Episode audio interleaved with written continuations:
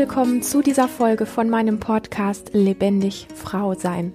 Heute geht es um das Thema emotionale Abhängigkeit und wie du Lösungen dazu findest, beziehungsweise welchen guten oder besseren Umgang du mit diesem Thema finden kannst. Bei Lebendig Frau sein geht es darum, wie du als Frau Vertrauen in dich selber findest, dich in deinem Körper wohlfühlst und Wege in deine ganz eigene Lebendigkeit, Sexualität und Einzigartigkeit findest. Mein Name ist Lilian Rungeriken und ich bin seit über 16 Jahren Therapeutin für persönliches Wachstum und für Lebendigkeit. Ja, emotionale Abhängigkeit.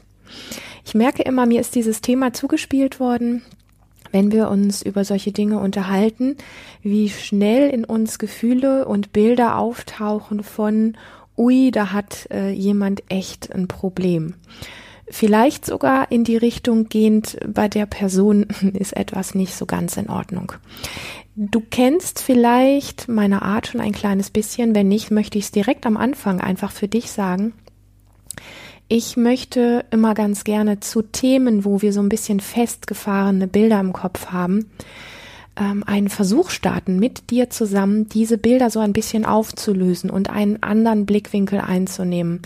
Denn ich habe immer wieder die Erfahrung gemacht, dass wir mit diesen festgefahrenen Blickwinkeln, also mit der Art, wie wir mit Dingen umgehen oder dadurch, dass unsere Worte einfach so immer eine ganz bestimmte Bedeutung haben und damit auch sehr begrenzt sind, wir die Dinge einfach doch oft sehr fixieren und gerade wenn es darum geht, dass angeblich etwas mit uns nicht in Ordnung ist, ist bei uns Menschen allen, die wir doch insgesamt, ich sage mal im Verhältnis, haben die meisten von uns viel zu wenig Selbstwert, sind dann diese Themen einfach auch sowas wie Tabuthemen. Das heißt, wir wollen da gar nicht so richtig hingucken. Wir wollen damit nichts zu tun haben. Oder ja, vielleicht betrifft das jemand anderen, eine gute Freundin, aber mich nicht.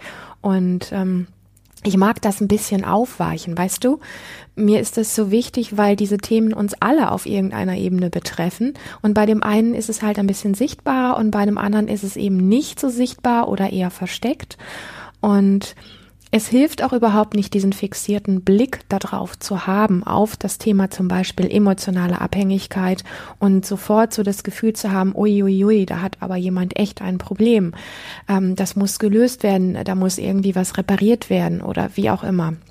Also es, diese Themen, die in die Richtung gehen oder den Geschmack haben von, da ist etwas bei uns nicht in Ordnung, ähm, die sind auf etwas fokussiert oder in etwas fixiert, was es uns nicht leichter macht, den Zugang dahin zu finden und was es uns nicht leichter macht, überhaupt eine Lösung dazu zu finden, da wir eher dann damit beschäftigt sind, noch verkehrter zu sein, als wir uns eh schon fühlen, als einfach einen neutralen Blick drauf zu haben und zu sagen, ah, wow, da ist ein bisschen oder ein bisschen mehr emotionale Abhängigkeit wie fühle ich mich, wie geht es mir, was bräuchte ich, damit da vielleicht Lösung reinkommt. Nein, da ist dann eben ganz schnell eine Bewertung drauf und das ist wie mit dem rosaroten Elefanten. Wenn wir, ich sag mal, sagen, du, du sollst da nicht dran denken oder die lilane Kuh, du weißt das, an was denkst du, an den rosanen Elefanten oder an die lila Kuh und das gleiche gilt wie, okay, äh, emotionale Abhängigkeit ist was, das äh, betrifft mich mal besser nicht. Ähm, und, ähm, und dann ist, gibt es sowas wie einen inneren Fokus, der das Thema, wenn es dich betreffen sollte, auf einer Ebene wie festhält, weil du möchtest am liebsten damit nichts zu tun haben. Und das ist wie anstarren auf einer anderen Ebene. Das möchte ich damit sagen. Also, worum es hier gehen soll, ist einfach, lass uns mal so ein bisschen aufblättern, was emotionale Abhängigkeit ist bzw. sein kann, was andere Blickwinkel sein könnten und auch was Lösungswege sein könnten. Und mir ist bewusst, dass dieses Thema ein Thema ist, wofür ein einziger Podcast wirklich nicht ausreicht. Das ist mit Sicherheit ein Thema, was es explizit verdient hätte, dass ähm, wir uns wirklich tagelang damit beschäftigen, um einen neutraleren, einen wertfreieren Zugang dazu zu finden und vielleicht alle ein Stück weit sowas wie emotionale Abhängigkeit in uns aufdecken zu können und andere Sichtweisen oder Lösungswege wirklich zu finden.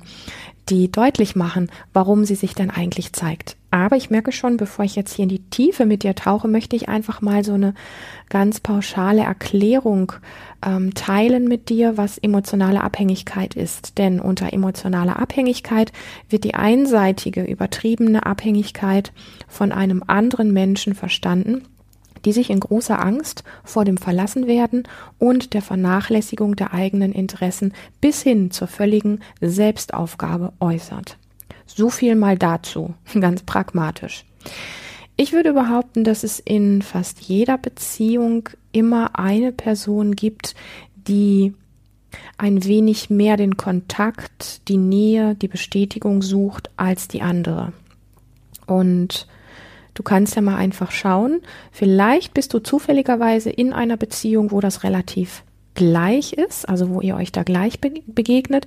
Ich kenne wirklich zu 80, 90 Prozent Beziehungen und das spielt auch nicht mal eine Rolle, ob das Mann und Frau sind, Mann und Mann sind oder Frau und Frau sind oder wie auch immer sich eine Beziehung gestaltet. Selbst in Freundschaften gibt es das viel, dass es immer oder fast immer eine Person gibt, die mehr Kontakt möchte, die mehr die Nähe sucht, die vielleicht auch sowas wie öfter mal eine Bestätigung sucht oder vielleicht auch vermeintlich braucht als die andere, während die andere Person eher ähm, in die gegenteilige Richtung abschwirrt und äh, eher diese, diese Autonomie sucht, auch immer mal wieder das Alleinsein zelebrieren kann, ähm, sich selbst bestätigen kann und aber vielleicht, ich sag mal in Klammern, auch andere Macken hat.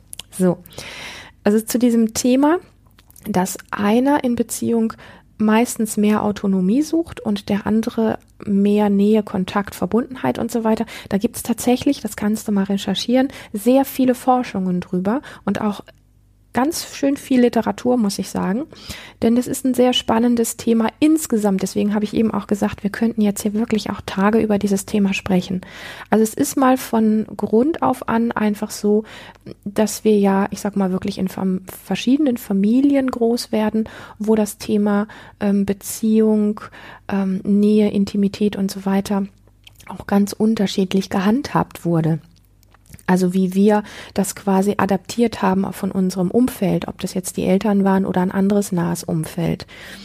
Ähm, diese Strukturen von, wie gehe ich mit ähm, Autonomie, Kontakt und Nähe um, die finden ihre Basis einfach wirklich in der Kindheit und ähm, ein Großteil davon in der Kleinkindzeit und auch in der Babyzeit, wenn nicht sogar schon auch im Mutterleib. Und das auch erstmal einfach nur als neutrale Information, dass es einfach diese Zeit ist, die sehr ausschlaggebend dafür ist, wo wir schon lernen, was Beziehung, Kontakt, ähm, Autonomie, Unabhängigkeit und so weiter ist. Und das relativ ohne mentale Prozesse, sondern viel mehr über inneres Erleben und Spüren und Sehen und also inneres Sehen von ähm, von Wahrnehmungen, ja, also von Wahrnehmungen, wie werde ich, wann werde ich gehalten, wie werde ich gehalten, wann werde ich abgelegt oder abgelehnt, all diese Dinge die verinnerlicht ein Kind schon. Und zwar, ich sage das nochmal, wirklich weniger auf der mentalen Ebene als vielmehr über das Erleben. Und Vielleicht wird über emotionale Abhängigkeit, ähm, sage ich mal, also die wirklich dieses Wort emotionale Abhängigkeit, vielleicht wird da im späteren Erwachsenenleben tatsächlich ähm, durch einen geringeren Selbstwert, der vielleicht vorhanden ist, sowas wie mehr Bestätigung gesucht. Du kannst das einfach mal für dich so reflektieren, inwiefern und wie oft und wie viel suchst du in deiner Partnerschaft, äh, in, in einer Freundschaft oder wo auch immer Kontakt besteht, nach irgendwelchen Formen von Bestätigung und das muss nicht mal immer dieses offen, offensichtliche sein, wo man so sagt, hey, hast du mich eigentlich noch lieb oder wie, wie hast du mich denn gefunden? War ich toll vorhin? Also das sind so die offensichtlichen Dinge, wo wir Bestätigung suchen. Die meine ich aber gar nicht unbedingt. Oft ähm, sind die tricky Dinge da dran, rauszufinden, auf wie versteckte Art und Weise, also wo manipuliere ich zum Beispiel, um Bestätigung zu bekommen, ja? Wo versuche ich es irgendwie so hinzubiegen oder sogar zu lügen, um Bestätigung zu bekommen. Ähm, da gibt es unendlich viele Strategien. Durchleuchtet es mal für dich mit einem wirklich neutralen, den forschenden Blick. Wie bist du so in Begegnung drauf? Wie, was sind so deine Strategien und wie ähm, abhängig bist du einfach davon, Bestätigung von außen zu bekommen? Und ich bitte wirklich, mach kein ähm, kein Spiel daraus nach dem Motto, wenn ich Bestätigung brauche, ist was verkehrt mit mir. Wir sind Herdentiere und wir alle brauchen mehr oder weniger Bestätigung. Und da gibt es natürlich, sag mal, diese sogenannten Abweichungen, wo Menschen besonders viel Bestätigung brauchen wo man dann sagt, das tendiert in Richtung Sucht. Und ich bin mit all diesen Begriffen wirklich vorsichtig, weil wer sagt schon, was normal ist und wer hat immer den Hintergrund im Kopf, wo denn diese diese, diese Art und Weise, die das braucht in uns, wo das ihren Ursprung gefunden hat, da gucken wir ja oft gar nicht drauf. Wir haben immer dann schnell diesen sehr bewertenden Blick, ah ja, der braucht mal wieder Bestätigung oder so. Und ähm, vergessen aber das empfindsame Wesen dahinter, was seine Gründe vielleicht hat dafür. Ja. Also, um es für dich ein bisschen plastisch zu machen, durchleuchte einfach immer mal wieder dein Leben. Wann und wie oft und auf welche Art und Weise suchst du Bestätigung und ähm, wie, ich sag mal, wie machst du das? Also ähm, wie, wie, wie ähm, ja, was für ein interessantes Wesen bist du, wie du das produzierst, dass du Bestätigung bekommst. Und wenn du sie bekommst, was spürst du dann? Was empfindest du dann? Und wenn du sie nicht bekommst, was empfindest du dann? Weil da kommen wir diesem ganzen Thema, worum es hier letztlich geht, wirklich ein Stückchen mehr ähm, auf, auf die Schliche.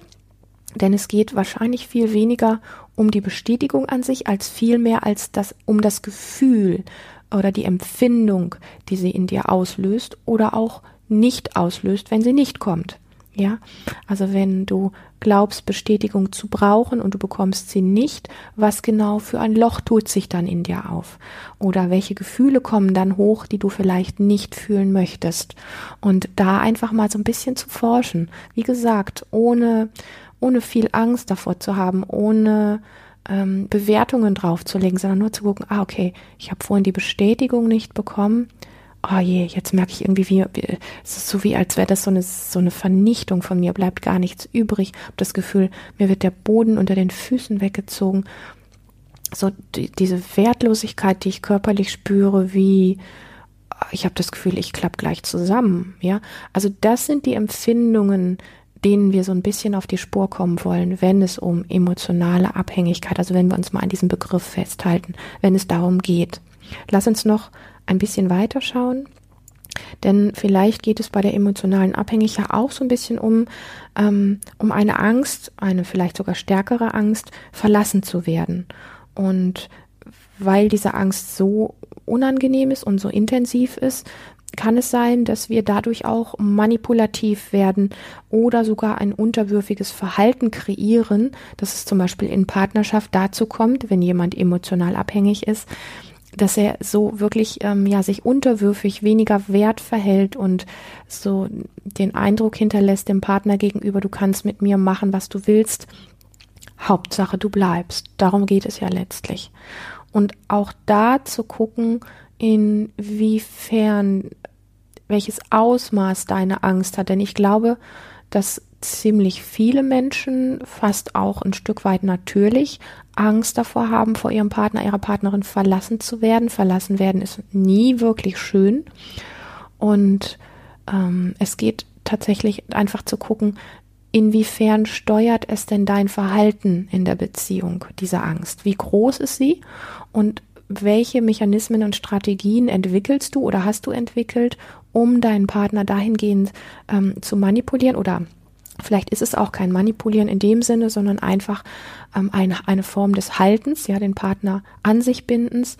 Ähm, oder inwiefern bist du auch tatsächlich, ja, so nimmst du wie eine untergeordnete Rolle dem Partner gegenüber ein. Ähm, und lässt vieles mit dir machen oder lässt vieles über dich ergehen, was eigentlich deine Grenzen überschreitet, immer nur in der Hoffnung, ähm, dafür bleibt er dann oder sie. Einfach mit freundlichem Blick da drauf gucken. Ich sag einfach, was nicht immer so einfach ist, aber das ist der, ich sag mal, ein Teil eines Forschungsweges. Wir sind jetzt hier natürlich nicht in einer therapeutischen Sitzung. Wir sind jetzt hier nicht in, das ist die eine Lösung, die du ähm, haben musst, um da rauszukommen, weil dazu ist dieses Thema einfach viel zu komplex. Aber um diesen ja, wie ich es am Anfang schon sagte, einfach diesen harten Blick davon runterzunehmen und eher in einen weicheren Blick zu kommen, wie, ah, okay, da gibt es Mechanismen in mir, die ich entwickelt habe und das hat auch bestimmte Gründe und vielleicht weiß ich die gar nicht mehr, weil ich noch ein Baby war oder ein Kleinkind war und äh, Mama und Papa oder irgendwelche Bezugspersonen einen Umgang mit mir gepflegt haben, der diesbezüglich mir nicht besonders viel Ressourcen mitgegeben hat. Und, ähm, und das sind ja, ich sag mal, wirklich Lebensbereiche, auf die wir heute gar nicht mehr wirklich den Zugriff haben, aber worauf wir heute Zugriff haben. Und das ist für mich der Teil der Lösung. Das ist, was du heute erlebst in Beziehung, was du heute erlebst in Kontakt, in Freundschaft. Wie gehst du mit dir um? Wie siehst du dich? Wie viel Selbstwert hast du? Wie viel Angst hast du, dass deine Freundin weggeht? Und so weiter und so fort. Und welche Strategien hast du daraufhin entwickelt? Die vielleicht für dich auch eher schädlich sind oder nicht gerade sehr selbstaufwertend sind. Ein anderer Punkt, der auch spannend ist, ist ähm, in emotionaler Abhängigkeit, dass vielleicht so eine Art von Klammern, von Kontrollieren, von Eifersucht auftritt und auch hier ähm, ich weiß, dass das oft sehr negativ belastet ist und einem Menschen auch gerne vorgeworfen wird, so nach dem Motto, boah, du klammerst oder du kontrollierst. Und damit ist immer so, ähm, trifft es oftmals eine Wunde oder einen Trigger, auf den wir nicht so den direkten Zugriff haben. Und gleichzeitig ähm, ist es eine Strategie, die wir anwenden, um irgendein Loch zu füllen, um irgendetwas aufrechterhalten zu können, was in uns abläuft, was wir nicht ganz verstehen. Und vielleicht geht es auch gar nicht so sehr um das Verstehen, sondern vielleicht geht es vielmehr darum, okay, ich erlebe gerade, dass ich schon wieder meinen Partner irgendwie um den Finger wickel in Klammern, ähm, ich klammere oder ich kontrolliere oder ich bin eifersüchtig oder wie auch immer. Und wenn ich das jetzt mal versuche zu lassen und mal ein bisschen Abstand herstelle zu ihm oder zu ihr, wie geht es mir dann? Was taucht dann in mir auf? Was kommt dann hoch? Also einmal zu spüren, wie fühlt sich das an, wenn ich klammere? Und einmal zu spüren, wie fühlt sich das, wenn ich jetzt mal bewusst loslasse und weggehe?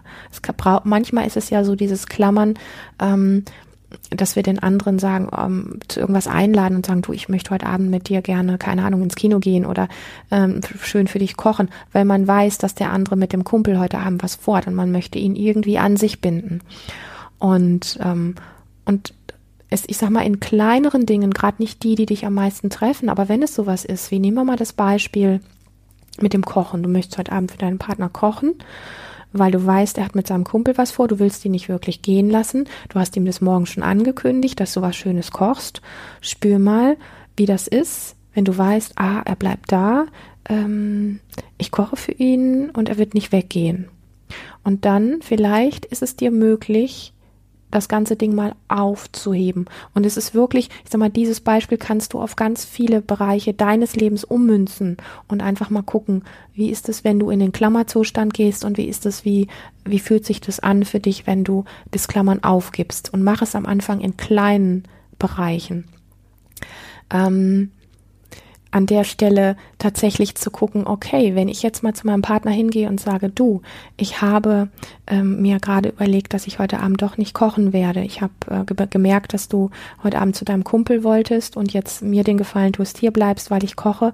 Eigentlich ähm, hatte ich wirklich nur ein bisschen Angst, dass du gehst. Und ich merke immer, dass mir das Sorgen macht, dass ich mich da nicht so wohl fühle.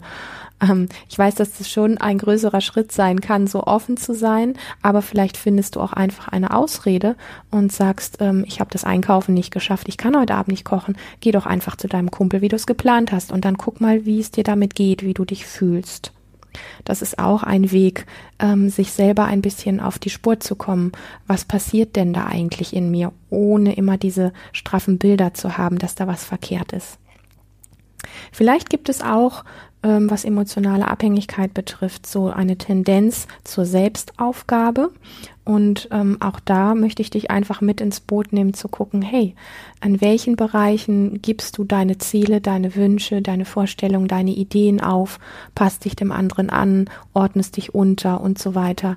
Ähm, nur damit du mehr Nähe erfährst, mehr, mehr im Kontakt sein kannst mit ihm oder mit ihr und so weiter und so fort.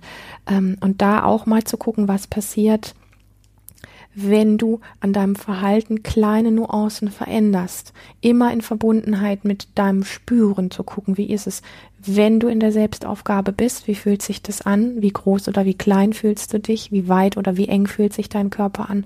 Und wenn du diese Selbstaufgabe durch Selbstaufwertung oder dich groß machen ein Stückchen ablösen kannst, wie fühlt es sich dann an? Vielleicht ein bisschen unsicher, weil du das nicht so kennst, vielleicht wie auf wackeligem Boden. Ja, also das sind so die Forschungsfelder, die ich dir vorschlagen kann, als einfach eine, ja, so ein bisschen eine Basis oder die ersten Schritte, die das Thema vielleicht so ein bisschen aufweichen können und von der Härte nehmen. Und dann ist natürlich meine Frage, warum ist denn das alles da? Und mit dieser Frage möchte ich noch mehr Verständnis ähm, kreieren äh, und die Schuld von diesem Thema wirklich runternehmen. Warum sind denn diese Mechanismen in uns da? Weil etwas in uns gesehen, gefühlt, integriert oder aufgefüllt werden möchte, wo vielleicht in frühester Kindheit bestimmte Grundbedürfnisse nicht erfüllt worden sind, ähm, wo vielleicht äh, Unsicherheit, Vernachlässigung erlebt worden ist und all diese Dinge wissen wir nicht wirklich. Wichtig ist, dass du für dich herausfindest, wie, wie fühlst du dich in der emotionalen Abhängigkeit und was passiert, wenn du kleine Schritte da herausgehst.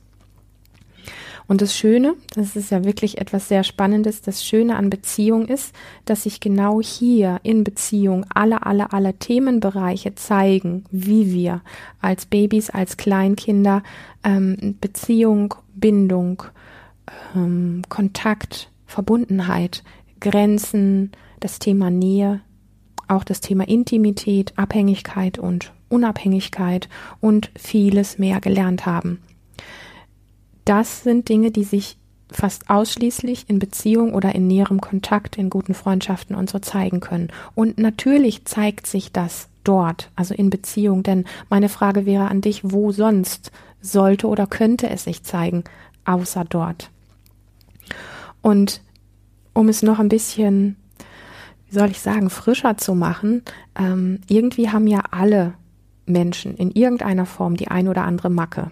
Also nur weil es gerade für dich um vielleicht dieses Thema geht, heißt das ja noch lange nicht, dass du die einzige Person auf der Welt bist, die eine Macke hat. Das ist für mich auch immer etwas ganz ähm, Wesentliches, weil wir ganz schnell dahin tendieren, wenn wir an uns etwas entdecken, wo ähm, wo wir das Gefühl haben, dass da etwas an uns nicht in Ordnung ist, dass wir dann uns sehr alleine damit fühlen. Und ähm, das ist mir selber in meinem Leben schon ganz oft gegangen. Und ich habe gemerkt, wie es mich sehr ins Abseits ähm, geschossen hat, wie ich mich ja mit diesem Thema einfach sehr alleine gefühlt habe. Und das ist kein heilsamer Boden, das ist kein Nährboden, auf dem wirklich etwas in Ordnung werden kann.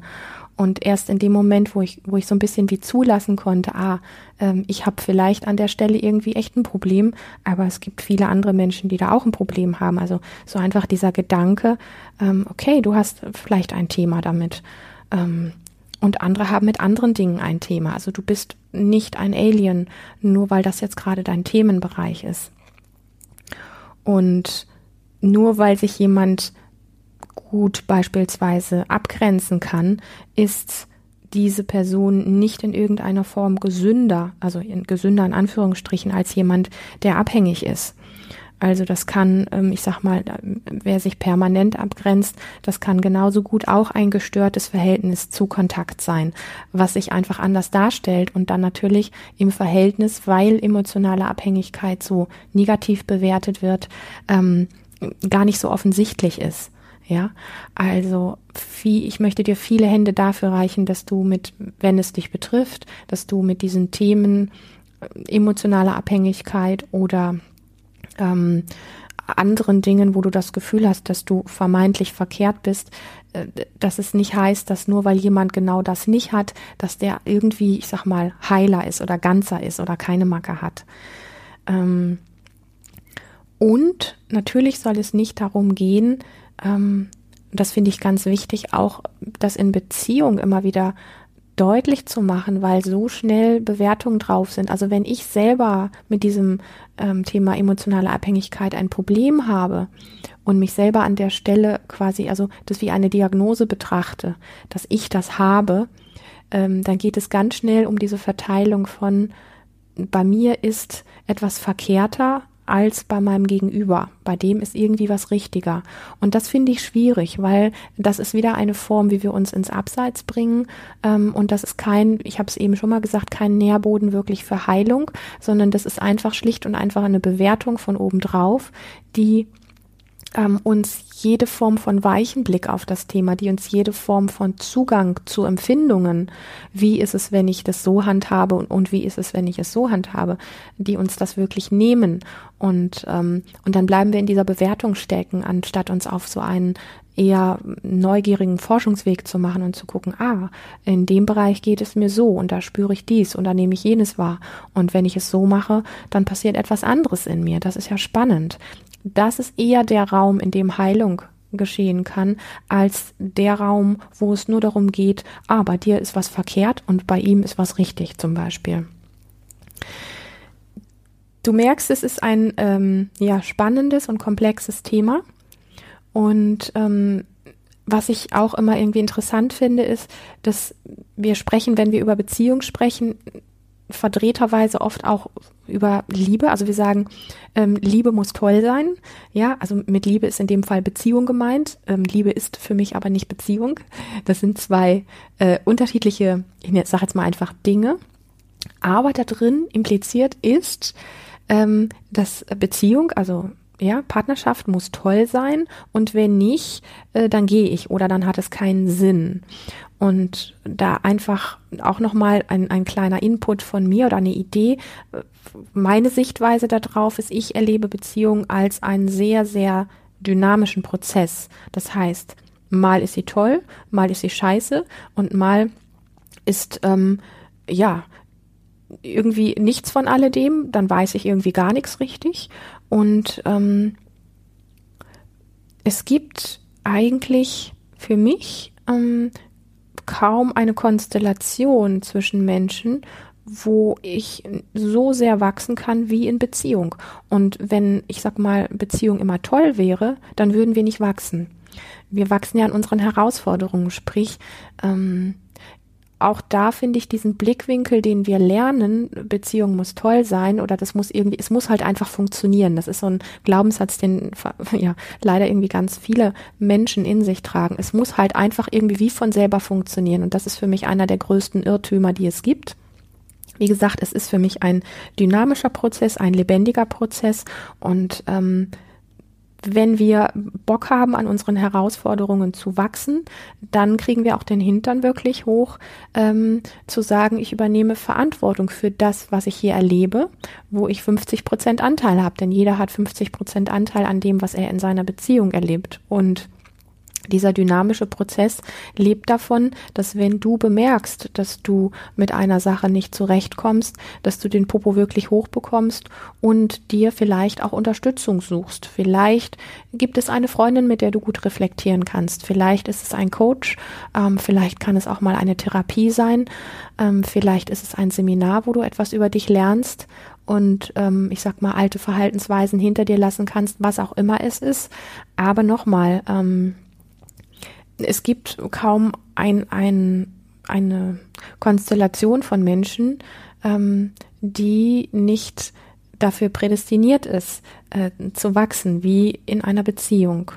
Und in was ich sehr schade finde, ist, weil ich eben auch davon gesprochen habe, vielleicht ist es auch einfach gut, sich an der Stelle einen Therapeuten zu suchen. Ich erlebe es bis heute tatsächlich so, und das finde ich ist ein ganz großer Schwachpunkt von jeder Form von ähm, Therapie und ähm, wie soll ich sagen, all diesen Dingen, die es dort gibt, wenn einer aus einer Partnerschaft ähm, Unterstützung sucht und Rat sucht und einen Therapeuten vielleicht sucht, dass oftmals, viel zu oft, wenn nicht sogar in 80 Prozent, 70, 80 Prozent bei dem Thema Therapie der Partner oder die Partnerin einfach nicht mit einbezogen werden.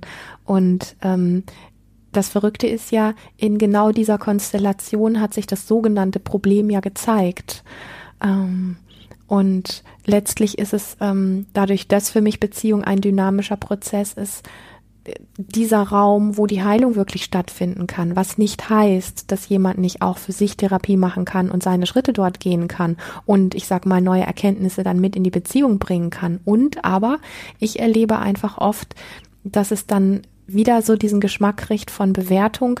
Ah, mein Partner hat ein Problem, der geht zu einem Therapeuten ähm, bei ihm läuft was schief, bei mir ist alles richtig, mit mir hat das nichts zu tun. Und da wird einfach vergessen, dass es immer 50 Prozent sind, die bei dir liegen und 50 Prozent, die beim anderen liegen und dass wir beide an einem Thema wachsen können. Das heißt, wenn mein Partner ein Problem hat, wo man sagen kann, okay, er hatte vielleicht in seiner Kindheit oder in seiner Babyzeit das und das Erlebnis, wodurch er jetzt so und so ist, dann heißt das ja nicht, dass es mit mir überhaupt nichts zu tun hat. Wenn ich mich auf das Thema genauso einlasse, was es mit ihm macht, wenn ich mich so und so verhalte und selber mal spüre, wie es mir geht, wenn es ihm vielleicht schlecht geht, dadurch, dann haben wir einfach die Chance, ähm, beide an diesem dynamischen Prozess, an dieser Herausforderung des dynamischen Prozesses wirklich zu wachsen.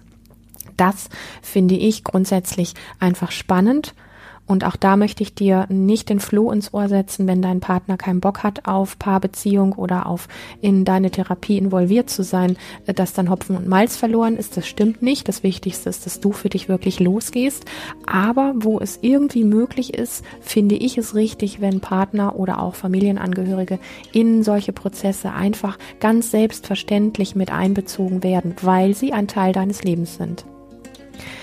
Ich habe jetzt wirklich ähm, versucht, das Thema kurz zu halten und ich merke, ich könnte noch sehr viel mehr dazu sagen. Das war mir jetzt wirklich wichtig, das zu sagen. Vielleicht magst du es auch noch mal von vorne anhören. Ich merke, dass es ein sehr wertvolles Thema ist, wo wir alle total viel daraus lernen können. Und ähm, ja, wenn du zu dem was du hier gehört hast oder auch zu meiner Arbeit mehr erfahren möchtest, dann gehe einfach auf meine Seite lebendigfrausein.de. Dort kannst du dich sehr gerne auch für den Letter eintragen, der in größeren Abständen, keine Sorge, du wirst nicht zugespammt, bei dir landet und dich auch über alle Projekte von Lebendig Frau sein und über das, was ich aktuell mache, informiert. Und abonniere sehr, sehr gerne auch meinen YouTube-Kanal oder hinterlasse bei iTunes eine tolle Bewertung, dass viele andere Frauen diesen Podcast auch finden. Und wenn du eine Frage hast, die dich interessiert, schick sie mir sehr gerne. Alle Infos dazu findest du in den Show Notes. Ich freue mich, dass du hier dabei warst und freue mich auch auf ein nächstes Mal mit dir.